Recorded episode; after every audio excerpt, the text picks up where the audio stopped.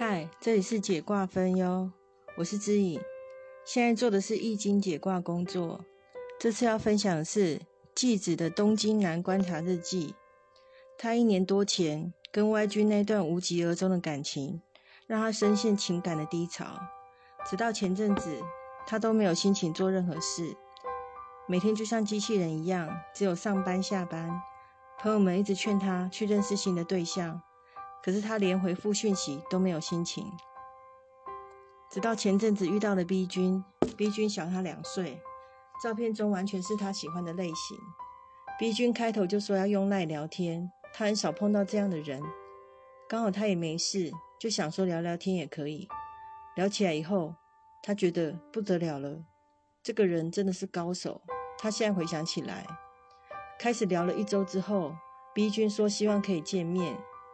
继子觉得 B 君的手段很高，是他没有遇过的类型，而且觉得 B 君直接讲话真的是高招。陪女生讲个电话三十分钟、一个小时之后，他自己就自由了。不过也是因为 B 君的关系，继子他成功复活了。神奇的事情是，一年多前的 Y 君，他也彻底找不到他了。继子要问的第一个问题是，跟 B 君未来的关系如何？卦象是震为雷，变卦之后为地雷复。卦象是说，可以当像哥们般的朋友，不排除未来日久生情后可以谈一场小恋爱。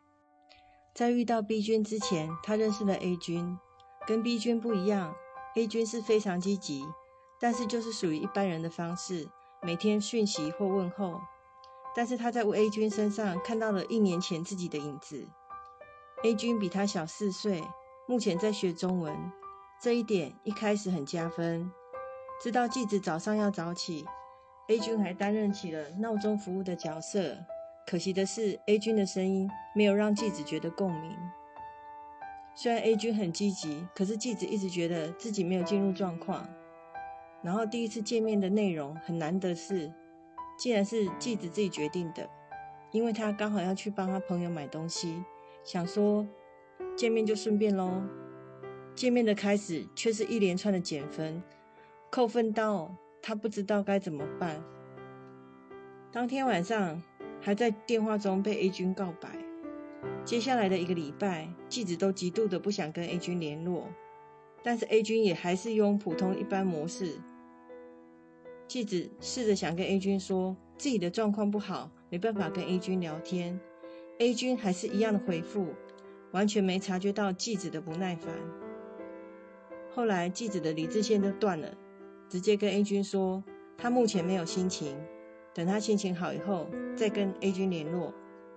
继子想了一个礼拜，发现自己这样下去真的会讨厌 A 君，但是明明 A 君是现在最适合的人选，也说不定。但是生理上又确实真的没办法接受。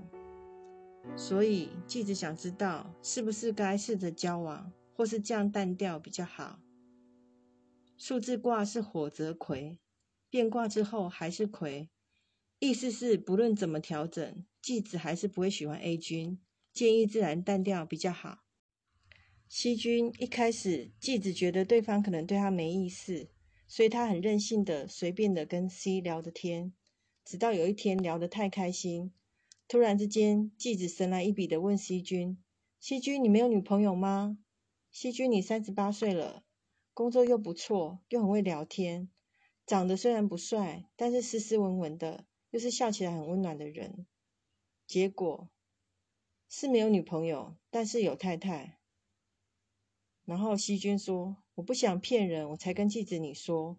不过我们夫妻的关系险恶，所以我在这里找人聊天。”这种对话也来了，继子想说：“先生，有老婆这件事不是应该早点说吗？”不过因为西君本来就不是暧昧对象，所以他就原谅他了。而且因为西君很好聊天，无聊的时候或是有问题的时候，是可以给继子建议的人。所以继子想问：西君一直约自己吃饭、唱歌，究竟是朋友还是别有目的？拿出来的卦象是三峰谷变峰三剑，意思是西君是别有居心的想诱惑继子，慢慢的让继子打开心房。所以我建议还是当单纯的聊天朋友。